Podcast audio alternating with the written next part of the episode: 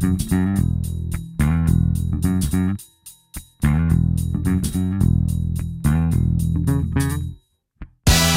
Estão com o Serviço Público Bloco de Notas, é a segunda temporada, um programa da Antena 1 pensado para os alunos do final do secundário que têm exame neste ano letivo de 2020-2021.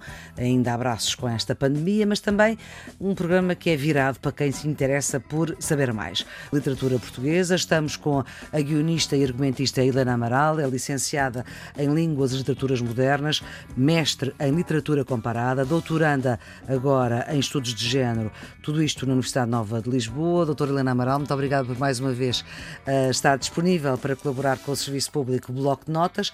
Voltamos a falar de poesia, de poetas do século XX, poetas portugueses do século XX, uh, mas agora uh, escolheu falar dos poetas que foram cantados. Estamos na rádio e, portanto, podemos ouvir esses poetas que foram cantados de tantas maneiras. Lembrei-me deste, lembrei-me de, de propor este assunto para esta conversa porque volto sempre àquele problema das pessoas não gostarem de poesia, que é uma coisa que me.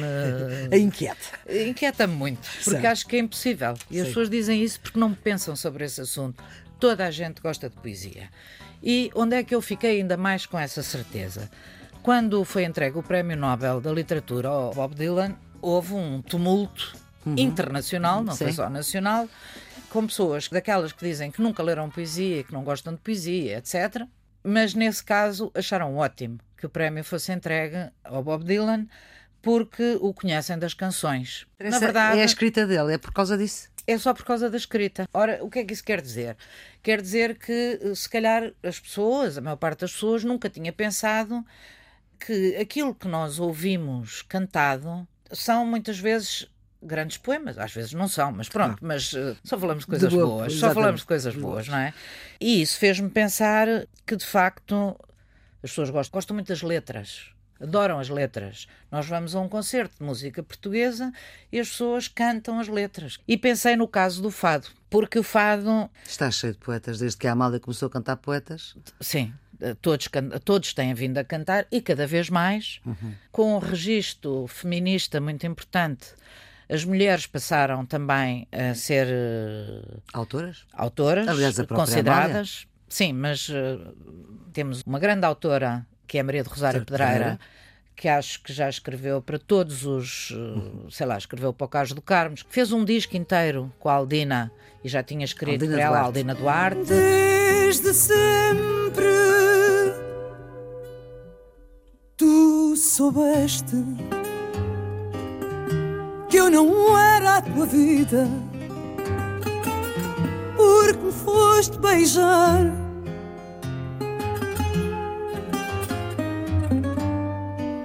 Nesse beijo que me deste,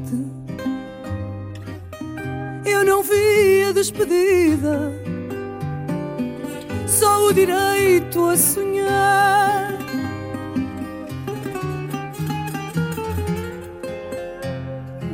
Esse beijo que me deste. Eu não vi a despedida, só o direito a sonhar. Por isso fiquei à espera, incapaz de acreditar que nunca mais voltaria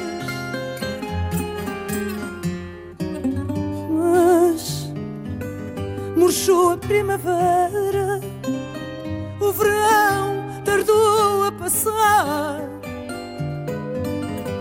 Fizeram-se as noites frias.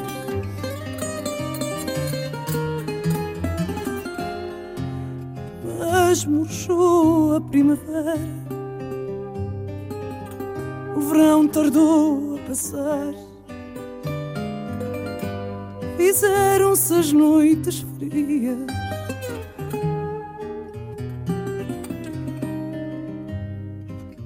só então entendi que há quem escolha a sua sorte e quem não possa escolher.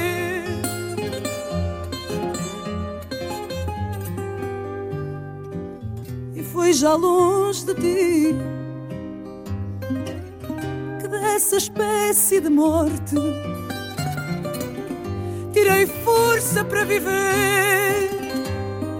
Temos uma grande autora, que é Maria de Rosário Pedreira, que acho que já escreveu para todos os, eh, sei lá, escreveu para o Caso do Carmo, escreveu, fez um disco inteiro com a Aldina e já tinha escrito Aldina para ela Duarte. a Aldina Duarte, escreveu para o Camané, escreveu para o Pedro Motinho, escreveu para o Zambujo. Gosto muito dessa ideia, porque ainda por cima é diferente o que ela escreve para cada Conforme um dos Os intérpretes. porque o fado, não sou connaisseuse, mas, eh, mas gosto muito de fado, e tem esta singularidade que é, há uma série de fados tradicionais cuja música, digamos, é a mesma.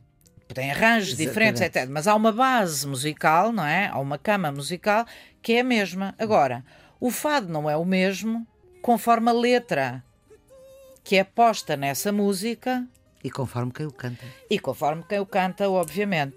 Penso sempre muito no que, no que já ouvi o Camané dizer várias vezes, que quando começou a cantar, não é? Que conhecia os fados tradicionais. Quando começa a pensar num disco, começa a ver poemas. Quais são os poemas Que encaixa. que encaixam naquela música? E fará com certeza uma obra diferente. E são obras diferentes. Ou seja, não há limite. Por mais que a base seja aquela, e possam ser feitos outros fados, mas temos aquela base que permite tudo. No caso dos fados, não é? E do tratamento dos poetas, esse disco do Alain Ullmann com a Amália, que se chama? Com Que Voz, que é, é, é assim, é o disco, Sim. não é? Portanto, ela canta Cecília Meirelles, Camões, mas canta depois uma série de poetas contemporâneos de si própria, não é? Ah, Seus amigos, alguns deles. alguns deles destacam-se, não posso dizer de outra maneira, destacam-se o José Carlos Ari dos Santos, o David Morão Ferreira e Alexandre O'Neill. E é curioso como ouço e acho que sei reconhecer os textos que são do O'Neill, porque têm uma, uma ironia que lhe é muito própria, mas depois, se olhamos para os textos, por exemplo, do David Morão Ferreira ou do Zé Carlos Ari Santos, é curioso como neste mesmo disco um escreve um texto que se chama Madrugada da Alfama, portanto que é o David Morão Ferreira, e o Zé Carlos Ari Santos escreve um fado que se chama Alfama. Parece que estão a falar da mesma coisa, na realidade todo o universo do fado gira em torno de Lisboa, Sim. mas não, não, não há melhor exibição de que a poesia nunca se gasta e cada autor traz, mesmo usando os mesmos temas, traz sempre um olhar muito próprio que é o seu. Ou seja, a alfama do Ari dos Santos nada tem a ver com a madrugada da alfama do David Mourão Ferreira, que também eram poetas muito diferentes um do outro, muito, de, de universos muito diferentes. Sim, Quando Lisboa anoitece como um veleiro sem velas, a alfama toda parece uma casa sem janelas,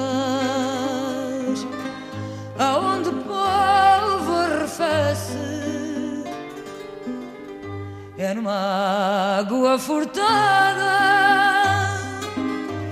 no espaço roubado à mágoa, que a alfama fica fechada em quatro paredes d'água, quatro paredes de pranto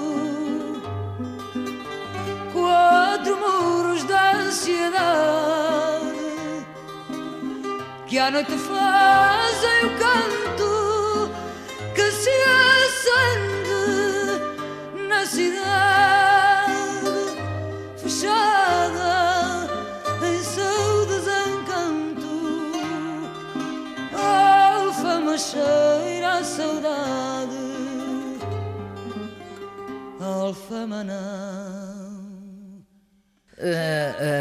Mourão Ferreira era hum, também uma luminosidade, mas um lirismo, um universo metafórico e muito lírico, portanto, muito cristalino. que lhe surge, não é? Ou que nos surge ao ler o texto.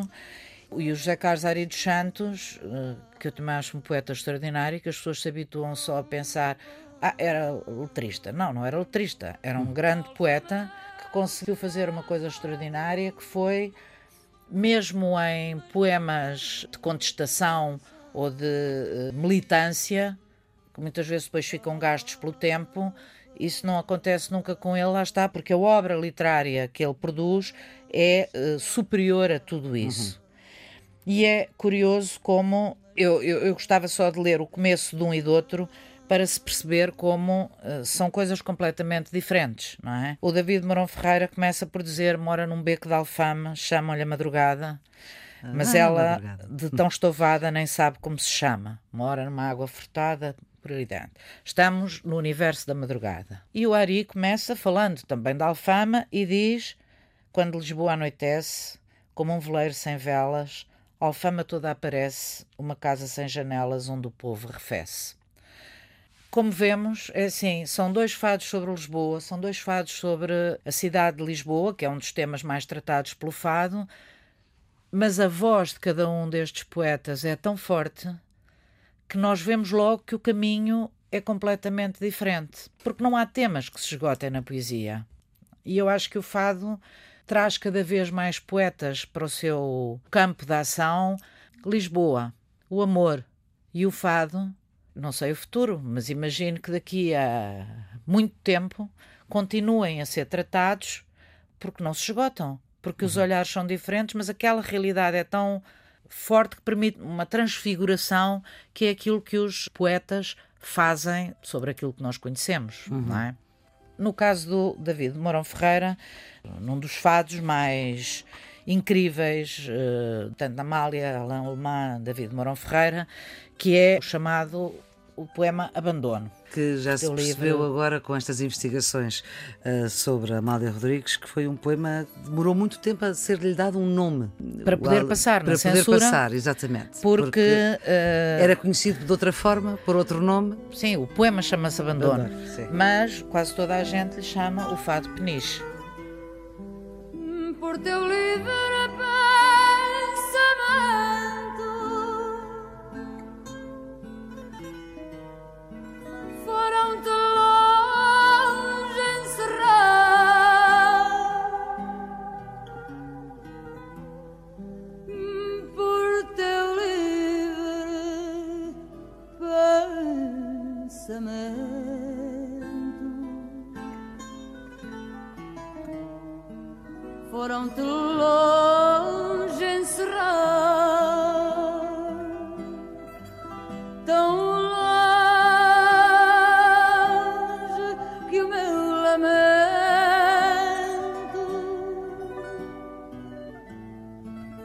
não te consegue alcançar.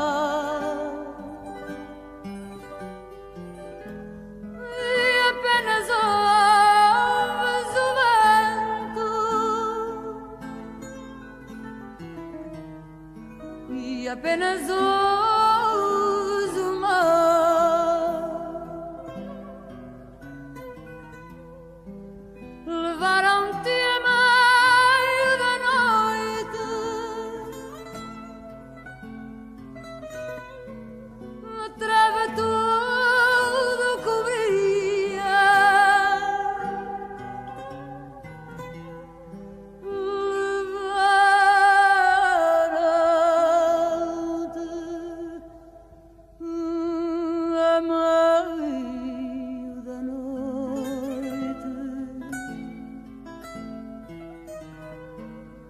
treva tudo cobria. Portanto, porquê? Porque é um poema tem uma vida própria, não é? Tem uma vida própria. Não precisa do fado não precisa, para ser. Não precisa, não precisa, não é? Uhum. Tem uma intensidade, mas há uma ligação que foi feita ou que foi sugerida ou que, ou que este poema pode sugerir em relação aos presos uh, políticos uh, que estavam em Peniche e, portanto, passou uhum. a ser conhecido como Fado, Fado Peniche. Peniche. Como o poema é tão forte, vive com esta ligação à realidade ou sem ela.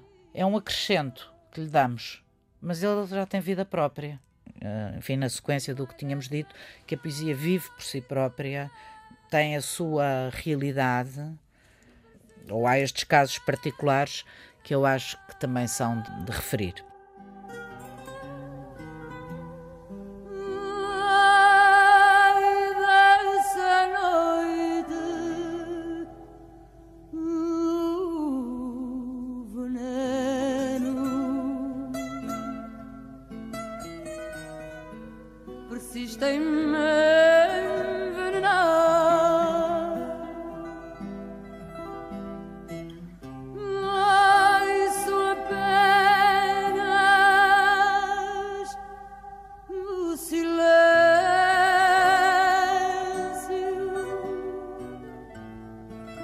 Doutora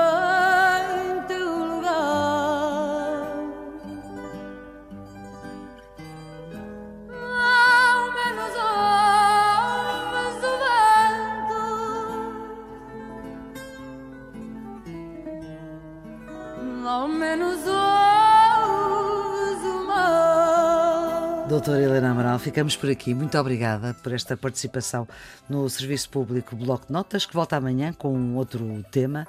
A produção é de Ana Fernandes, os cuidados técnicos são de Jorge Almeida e até amanhã.